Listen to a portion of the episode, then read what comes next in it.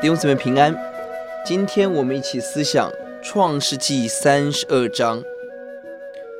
雅各的呼求。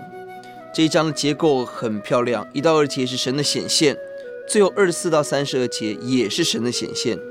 三到八节是雅各危机处理，他先派探子，十三到二十三节也是危机处理，雅各派人送礼分队过河，中间九到十二节。是雅各的无助呼求，只是 A B C B pron A pron 交叉型的结构，重点在九到十二节，是危机中的呼求。雅各发现他过去所抓住的，他抓长子、抓祝福、抓妻子、抓财富，抓住了很多，但他发现一夕之间，当他哥哥带着四百个壮丁迎面而来的时候，他知道他所有的一切。可以毁于一旦，在人生的关键的时候，他起来呼求神，他的祷告，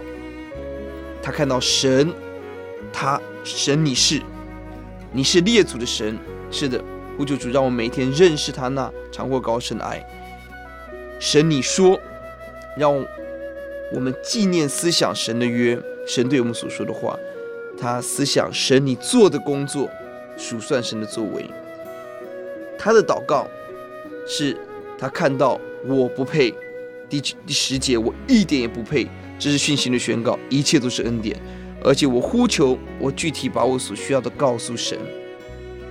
我惧怕把所有的心思意念，所有祷告的困难都交给耶稣，在祷告当中经历到神为我们开路，神改变我们，我们一起低头祷告，主你知道我们所面对到的危机，主主让我们起来无助的呼求你，主你是。我们的神，你说的话必然成就，你做的工作何等的奇妙！我们是不配的工人，我们呼求你帮助我们，